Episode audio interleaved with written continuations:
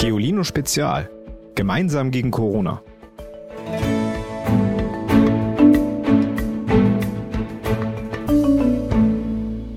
Hallo ihr Lieben, ich bin Ivy, ich bin 26 Jahre alt und sitze hier zu Hause in meiner Wohnung. Ich darf nämlich, genau wie ihr nicht in die Schule könnt, nicht zur Arbeit gehen. Schuld ist auch bei mir dieses Coronavirus.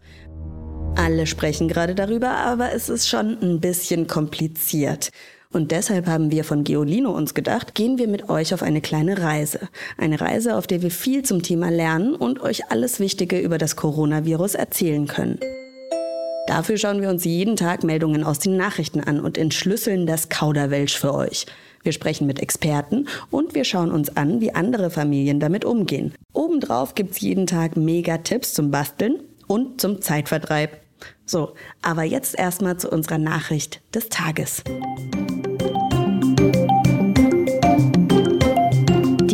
Heute, die kommt von Spiegel Online und lautet: jeden Tag erfassen Staaten weltweit die Zahl ihrer nachweislich am Coronavirus infizierten Menschen. Ein Forscherteam der US-amerikanischen Columbia University hat nun analysiert, wie hoch der Anteil dieser Fälle sein könnte. Demnach kommen auf den diagnostizierten Fall fünf bis zehn Unerkannte. Das heißt, die offiziellen Zahlen von Corona-Fällen, die stimmen vielleicht gar nicht. Es gibt eine Dunkelziffer nennt man das. Das sind die Menschen, die infiziert sind, bei denen es aber keiner merkt. Denn es kann durchaus sein, dass man infiziert ist, aber keine Symptome, also keine Krankheitserscheinungen hat. Und genau darüber spreche ich gleich noch weiter mit einer Ärztin, mit Frau Dr. Seibert.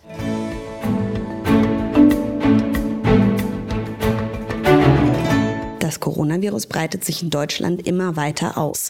Für die meisten Kinder und Erwachsenen ist es eher harmlos. Aber Experten warnen davor, es auf die leichte Schulter zu nehmen, weil es für kranke, alte oder schwache Menschen eben auch gefährlich werden kann. Und diese Menschen müssen wir vor einer Ansteckung schützen.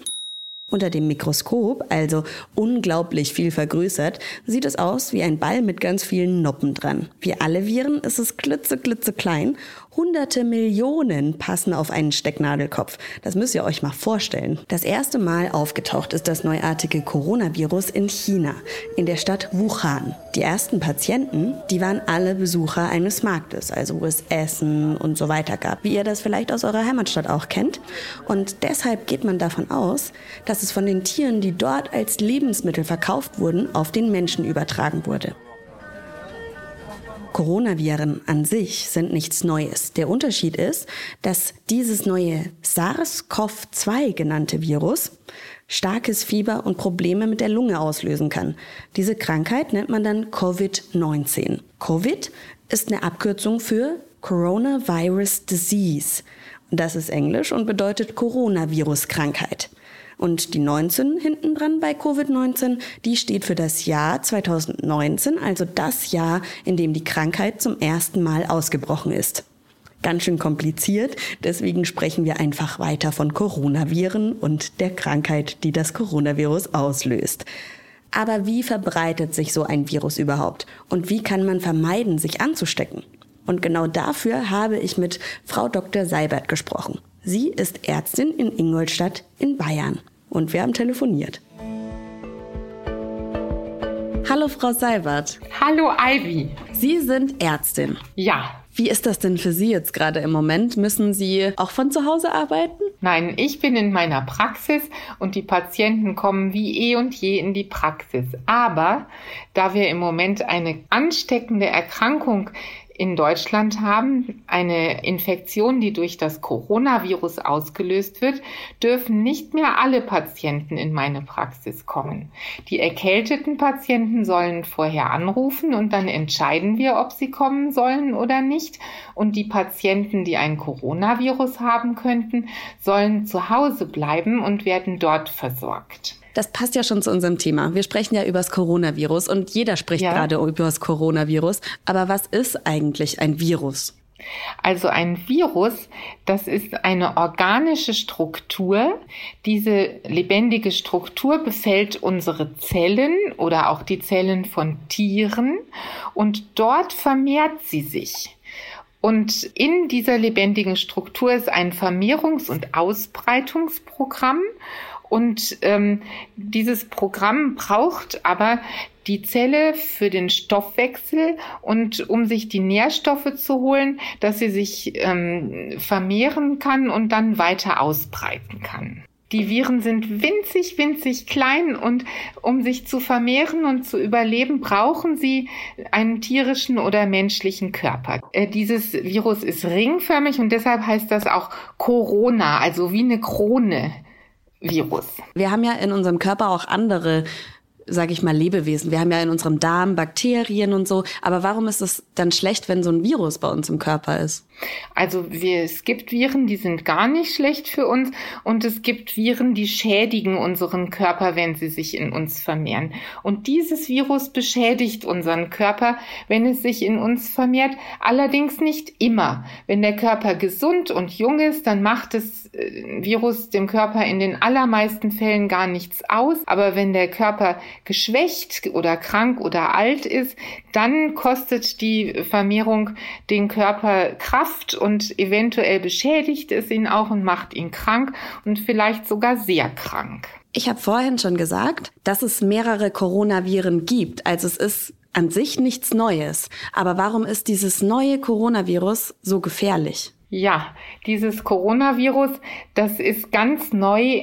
Also das haben die Menschen noch nicht gekannt. Und wenn der menschliche Körper ein Virus noch nicht kennt, dann muss er sich ganz neu dagegen wehren mit seinem Immunsystem. Das Immunsystem muss dieses Virus kennenlernen und dann abwehren. Und ähm, wenn das ganz neu kommt, dann kann es passieren, dass es den Virus den Körper so befällt, dass er so starke Krankheitserscheinungen kriegt, dass er das Virus nicht übersteht. Und unser Immunsystem, wenn das dieses Virus kennenlernt und normal funktioniert, dann bildet es Abwehrkörperchen gegen das Virus und dann kann es das Virus besiegen. Das Virus wird an der Vermehrung irgendwann dann gehindert und vernichtet und dann ist es nicht mehr im Körper.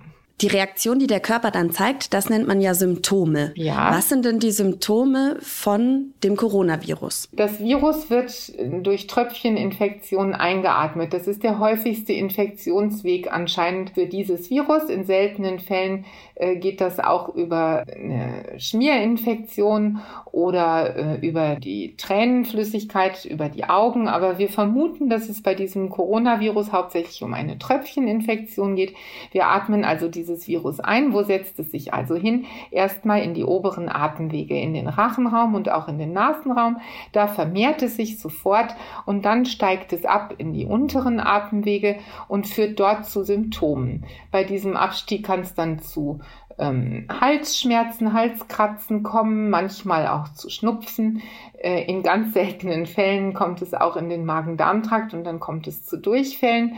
Und wenn es dann abgestiegen ist, dann kommt es bei den meisten Menschen zu einem trockenen Husten und zu einem Krankheitsgefühl und zu Fieber, weil der Körper jetzt dann anfängt, dieses Virus abzuwehren und Fieber ist eine Abwehrmaßnahme des Körpers. Das heißt, der Körper reagiert auf das Virus so, dass er sich erhitzt. Ja. Stirbt das dann durch die Wärme?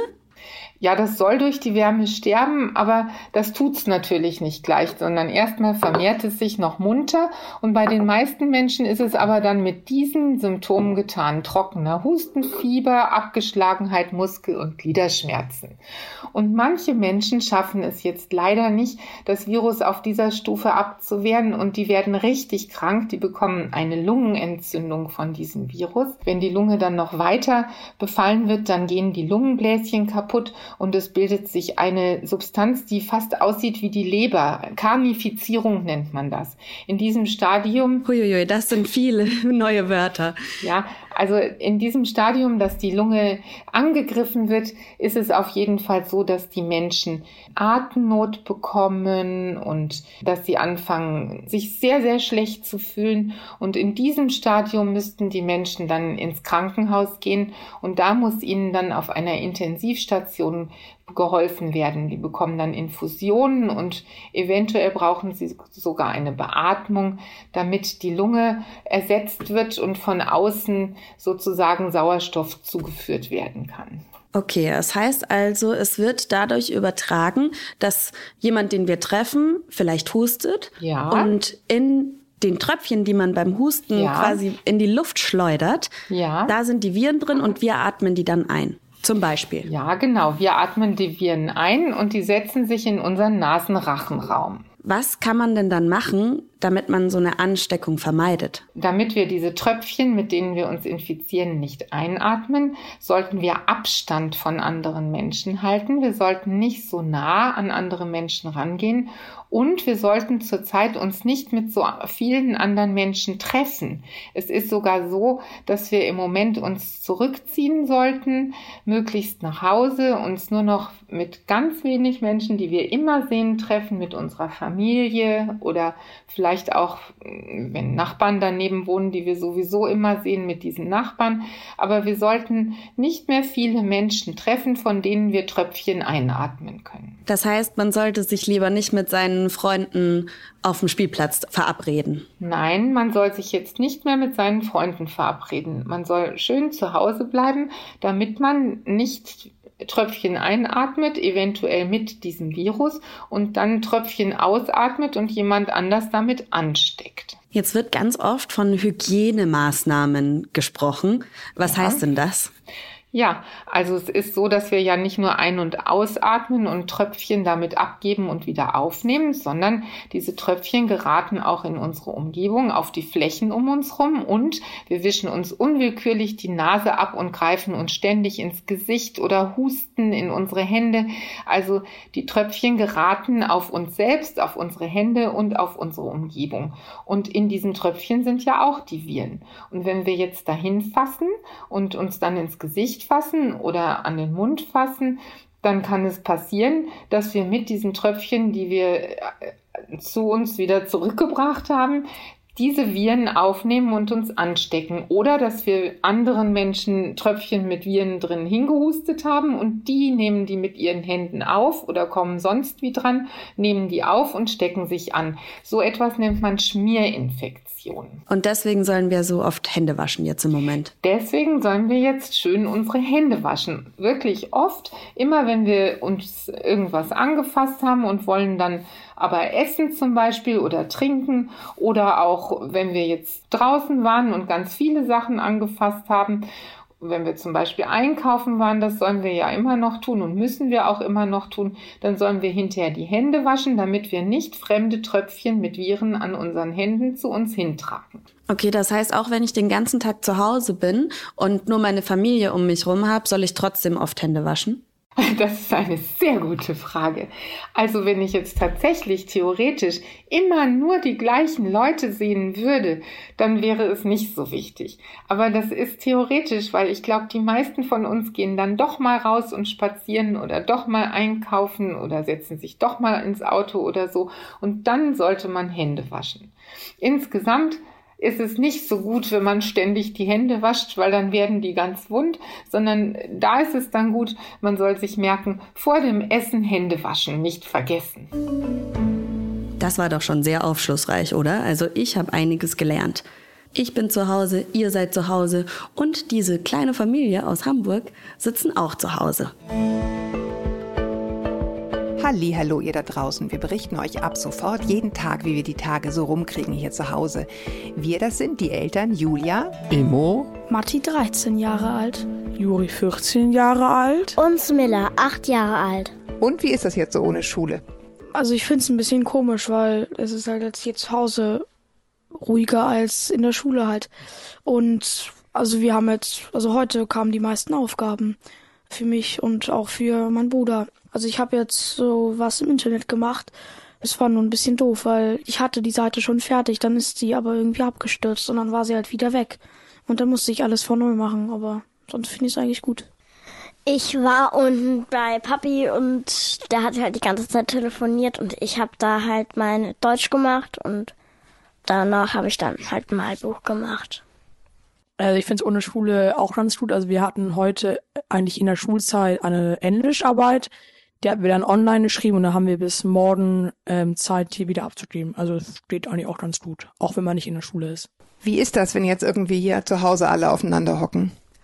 Also ich dachte auch zuerst, dass das irgendwie cool ist, dass jetzt, also dass ich jetzt mehr meinen Vater sehe. Aber der telefoniert, also der ist durchgehend im Keller eigentlich und telefoniert. und hat halt die ganze Zeit Telefonkonferenzen.